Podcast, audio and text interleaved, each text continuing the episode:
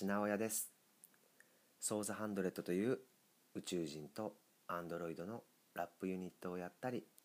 時折オファーをいただいて講演などをしております。このながら聞きチャンネルは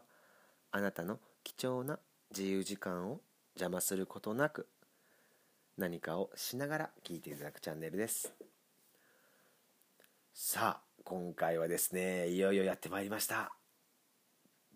トコイン。ね仮想通貨ビットコイン。まあビットコイン以外にもたくさん仮想通貨はあるんですがこのビットコインってね一番聞いたことが、えー、ねあの聞き覚えがあるんじゃないかなと思うんです。このビットコインっていうもののこのなんか怪しいんじゃないの？危ないんじゃないの？っていう漠然としたねその部分だとか、えビットコインってなんか価値がすごいらしいねっていう部分だとか、えー、ねあのいろいろ皆さんも認識があるとは思うんですが今回はその、え光の部分と影の部分、ね、ビットコインとは何なのかっていう部分を少しお話しできたらと思っております。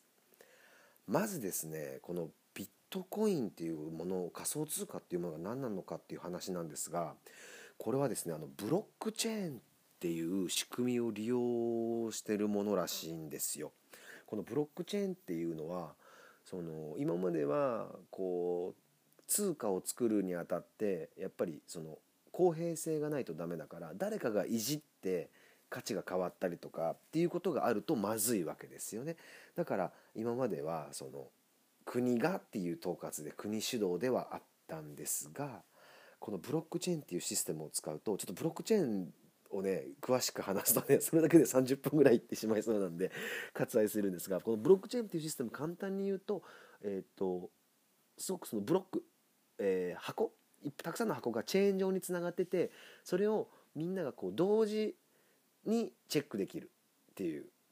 ことらしいんです。その人間がっていうよりもそのコンピューターシステム上でね。だからどっかで数字が改ざんされたりしても同時チェックで一つだけそれおかしくないってなってちゃんと修正が効くというかその不正ができないっていう仕組みらしいんですよ。でこのブロックチェーンを使ったら通貨が作れるぞっていうことをですねインターネット上の論文に挙げた人物っていうのがいるんですって。それがこれね国籍不明で性別も分かんないんですって。どこに住んでるかも分かんない。ただその論文のところの名前にはカタカナでサトシ中本っていうあの名前が記載されてたと。だから日本人じゃないかとかいやアメリカの人じゃないかとかいやいやあの日系のアメリカ人なんじゃないかとかいろんなサトシ中本探しはされたらしいんですけど実際やっぱ見つかってはいないというか特定されてはいない。実際この世にいるのかも今現在ねわからないと言われているんですよね。もうこのビットコイン発祥から面白いんですけどね。でその、えっと、論文の中に書いてあったのがそのビットコインこういうふうにやると通貨が作れるよっていうこととあとそのビットコインの上限っていうものを発行枚数を決めてしまってっていうふうに、えー、すると。であとその発行新規発行はその誰かがビットコインを買うよとか買わないよとかっていうその売り買いされるところ時にマイニングっていう計算が発生するんですって。でそのマイニングを一番最初に正確な数字をボーンと計算した人に新規発行であの上げるよっていうふうに、えー、してたんですってしてるんですってビットコインっていうのは。でその発行条件も決まってる、えー、限度額も決まってるっていうね世界に流通するもう限度枚数が決まって枚数というか限度数が決まってるっていう状況のものそれがビットコインっていう仮想通貨の、えー、中でも一番聞いたことのあるビットコインというものらしいんですけどね。でそのあれなんですよ。ビットコインというものがそこで発表されてまだ全然みんなその本当にコンピューターオタクみたいな人しかそういうのがあるってのは知らなかった時にですね。あのマウントゴックス事件っていうのが起こるらしいんですよ。そこがマウントゴックスっていう会社がマジック・ザ・ギャザリング・オンライン・エクスチェンジの略の頭文字を取ってマウントゴックスっていうらしいんですけど言ったらそのカードゲームでマジック・ザ・ギャザリングっていうのをご存知ですかねっていうのがあってそれをオンライン上で交換できる会社みたいなものを立ち上げたんですって。でそこで立ち上げた会社があの社長がなんかその今仮想通貨ってもんがあるらしいねっていうビットコインっていうのがなんかでもそれをなんかもともとはその価値がないようなものをオンライン上で交換したりとか価値をつけていくみたいなのって自分たちのね商売の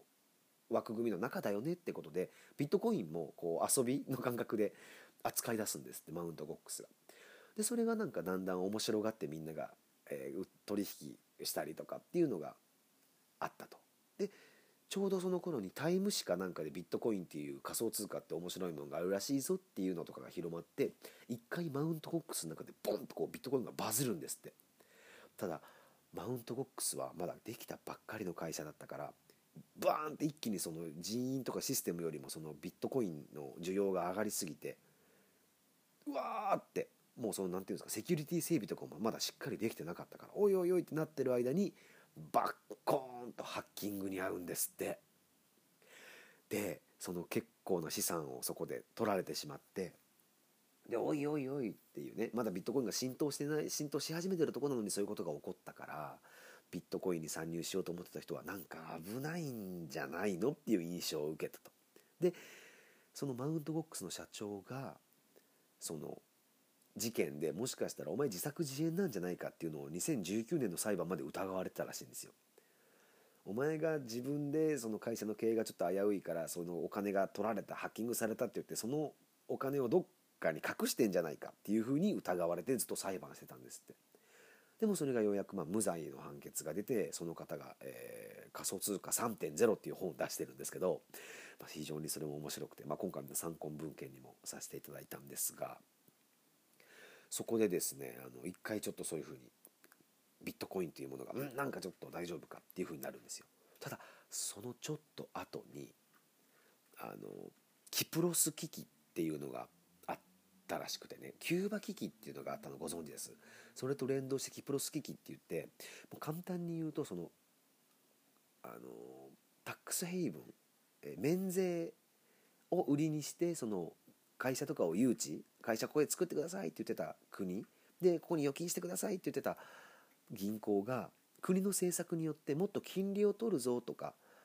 その何て言うんでしょう、えー、利息ですよねもっとちょっと取らせてくださいねってなった時にいやいやそれ困る困るって言ってみんなが一気に預金を下ろし出したと。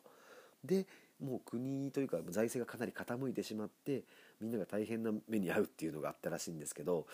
そこでお金持ちの人たちは思ったんですって。ああ危ないなって。どこかの国単位でお金を預けててもその国が財政難になったり銀行の預金が引き出せなくなったりっていうのは可能性としてものすごくあるなって。思ったらしくて。だったら投資する先とか今の持ってる自分の現金を保管する先として何がいいんだろうってなった時に目をつけたのがビットコインだったらしいんですよ。ちょうどトレンドにもなってたってなんかマウントボックスの時あったなっていう頭があったんですって。そしてお金持ちたちはブワーッと一気にビットコインを買うんですよね。それでこう一気にビットコインの価値が上がっていくんですけどそこであのもともとねビットコインがそのマウンドボックス事件のちょっと前ぐらいにビットコインピザデイっていうのがあったんですってね。2015年だったかな。2015年の5月22日確かそうでした。ビットコインピザデイっていうのがあってそれはあの1万ビットコインで初めてピザ2枚が買えた。言ったらお金として初めて認識してもらえたというか通用したっていうことを祝ってビットコインピザデーって言われてるらしいんですけど。だから1万ビットコインでピザ2枚なんでだいたい1ビットコイン0.4円ぐらいのレートだったそうです。でそこでみんな「わあビットコインってなんか遊びでやり取りしてた分でピザ買えたぜやったぜ楽しい」ってなってたビットコインがどんどんどんどん今度実質的な本当にそこにお金を買える人が多くなってきて。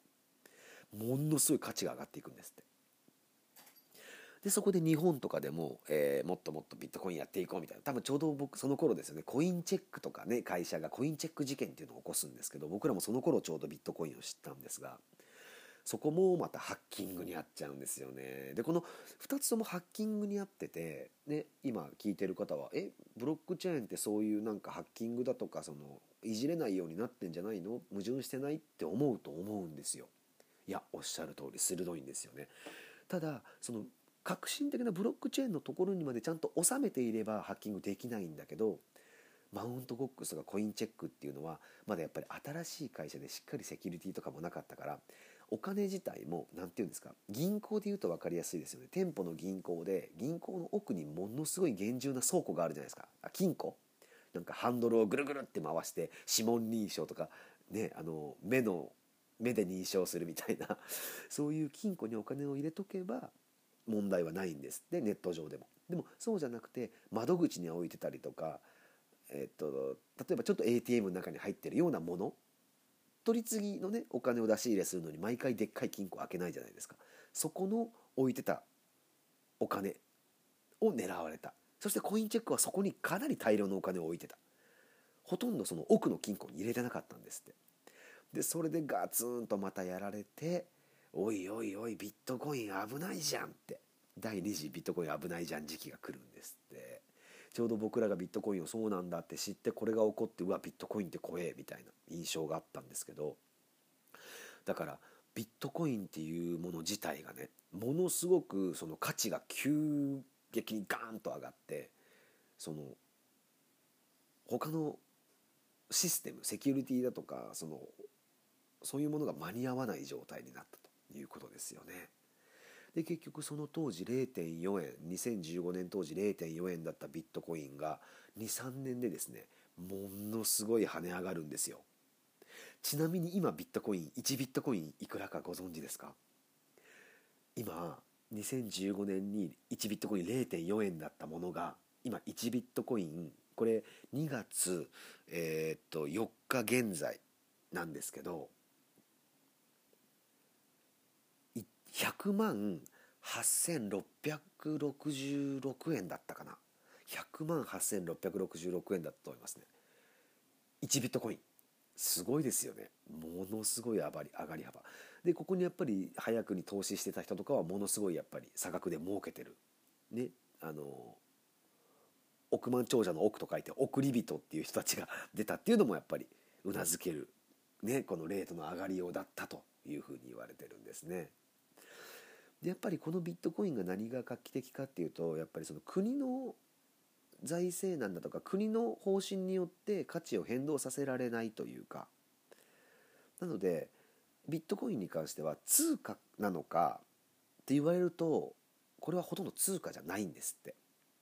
通貨の原則っていうのがあるみたいで通貨の原則はまず一つはえっと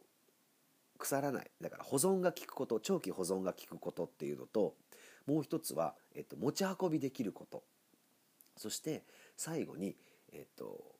価値があまり変わらないこと。っていうことらしいんですよ。なのでその最初の2つはねクリアできてるけど最後のところがビットコインはちょっと当てはまらないのかなっていうことで今はほとんど投資の対象としてビットコインね、使われてたりしますね。実際ビットコインで売り買いされてる方もいらっしゃるんですけどね、うん、まあそれでされてると。でもこのビットコインさっき言ったみたいに今どういうふうに新規発行されるかっていうともう今ほとんどマイニングっていうのをするしか新規発行でもらえないんですって。あとは売り買い売買ですよね。トレードしかない。じゃあマイニングマイニングする人のことマイナーっていうらしいんですけどマイナーやっちゃいましょうかねって思ってるあなた。これねすごい大掛かりなんですって。日本も DMM.com っていう会社が東北の方でものすごい敷地を借りてやろうとしたんですって。ものすごい敷地の中にスーパーコンピューターを何百台も詰め込んで言ったら IKEA みたいなあの倉庫の中にスーパーコンピューターとパスものすごいパソコンとかを入れてそのエンジニアがブワーッと計算するんですって。でその速度を競って一番の人に新規発行のビットコインが支払われるという状況で DMM.com が日本でやろうとしたけどもうかなり早々に撤退したらしいんですよ。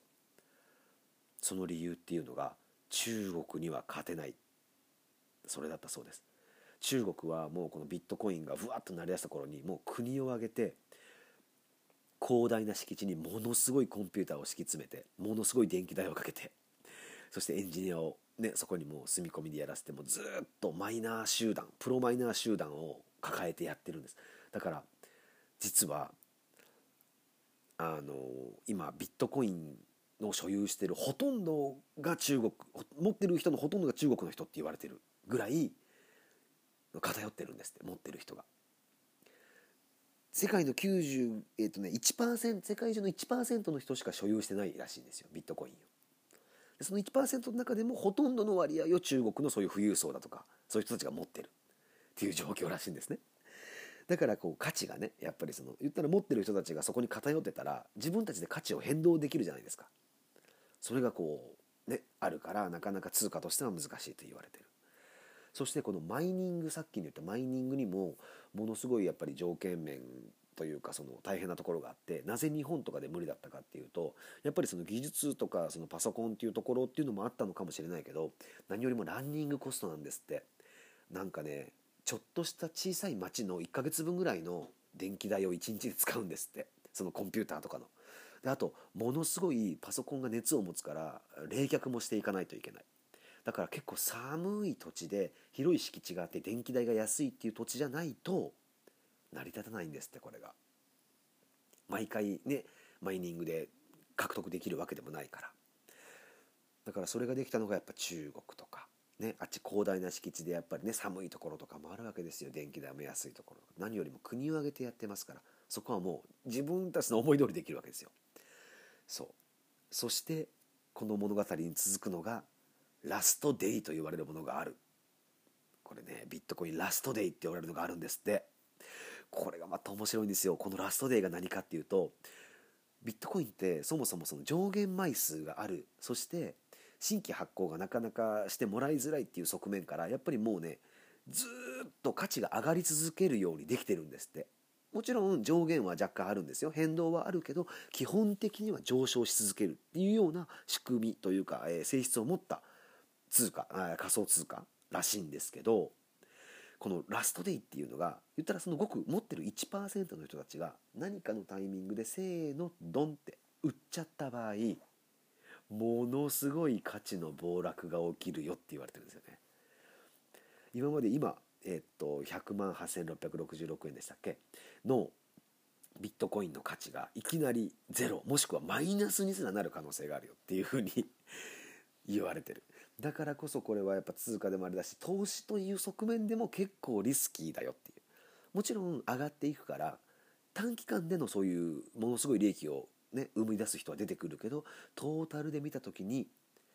1時間後にそのラストデーが起こるかもしれないし明日かもしれないし1年後かも分かんない。けど必ずそのラストデーは来るよ。なぜなら上限枚数が決まってるから。そしてその上限枚数に達するのは大体2000あ2050 2055年だったかな。確かねももうしばらく余裕余はあったはずなんです。でもそこで上限が来るって決まってるからこのラストデーは必ず来るよ。そしてこのラストデイっていうのは1回とは限らないよって言われてるんですよ。1回ラストデーでバーンと売られて価値が0以下もしくは0になったとしてもまたそこから新規で買う人は現れますよね。でまた価値がバーッと上がると。そしてまた売る人が出てくる。この繰り返しがえ上限枚数が来るまでに起こると。いうふうに言われているんですね。このビットコイン。だからその短期間で見ると確かに光の部分もあるかもしれない。ただそのリスクとかね。自分の生活費まで全て投げ打って投資するし得るものなのかというとかなりリスクがでかいっていう闇の部分もある。そしてそのリスクっていうのはある一部の人が操作できるという側面があるというね闇があるんですって。ね。ここでも中国が出てくるんですよね。ものすごい。だからもう一気に中国とかバーンとビットコイン売ったらものすごい数持ってるわけですから。ね。1ビットコインが100万ちょっとなわけですから。ものすごいまた資金も入るわけですよ。ねだからこれ世界大戦とかそういうねなんかの前とか経済がってなった時にはそのラストデーが起こる確率も上がるんじゃないかっていうふうに言われてるんですよね。ね、一応まあこれがねざっくりほんとざっくりねこの短時間でお話ししたビットコインなんですが実はねこの物語はもういまだにまだまだ続いてるもちろんですよねそれはこのビットコインだけじゃなくて今仮想通貨でいろんなね GAFA の中の Google、えー、Apple、Amazon ね。みんな仮想通貨にもいろいろそれぞれ投資もしてるんですよ。でも唯一 Facebook のマーク・ザッカーバーグだけは沈黙を貫いてたんですよね。ですが2019年に発表するんですよ。我々はリブラという国際通世界通貨を作ります。これは国とかそういうものに支配されず統制されることもなく貧しい人でもスマホ1台あれば口座が開設できてその通貨を使うことができる。どの国に行っても使える。これは貧しい人向けの世界を遠いの世界の共通の基準となる通貨を我々が作ります。その裏にはねペイパルだとかマスターカードいろんなクレジット会社そうそうたる人たちの協力があってそれをやろうっていうふうにマーク・ザッカーバーが言ったんですよ。2019年に。でそれを2020年の前半からやっていくぞって言ったんですがやっぱりねそこは国がストップをかけるんですね。いやいや困るよと。マーク・ザッカーバーグ君と。いや気持ちはわかるけど国がやっぱそこがあるからこそ国っていうのが保たれてるわけであってそこのねお金の変動っていうのをそのねマーク・ザッカーバーグ率いるそのチームが握ってしまうとそのお金の為替レートとか変動も君たちが握れちゃうじゃないか。すなわち君たちが世界を牛耳る支配するきっかけになっちゃうじゃないかっていうところまでちょっと飛躍しちゃってなかなかこう現実的には今施行されてない状況はあるんです。でそのペイパルだとかマスターカードとか二十何社いた協力会社も徐々にやっぱ抜けていってる、うん、っていうところもあってね。今後そのリブラだとか例えば日本だったらりそな銀行とかって J コインとかいろんなものがあるんです。ビットコインはそのお金を背景にした交換権ではなかったけど J コインとかはそういうりそな銀行の持ってる資本。だからこの J コインっていうのは何にも後ろ盾がないものじゃないですよ。この J コインはいくら分のお金といくらでもあのいつ来てもらっても交換できますよっていう信用を持たせた仮想通貨っていうのも今できてきてる。だからこれからその円とかドルとかね、まあ、ユーロとかそういうものに投資をするのかそれとも株とかそういうものに投資をするのかもしくはそういった仮想通貨に投資をするのか、まあ、投資って言い方がこう余剰のお金で増やすっていう感覚よりはちょっとずつなんかなんて言うんですかね。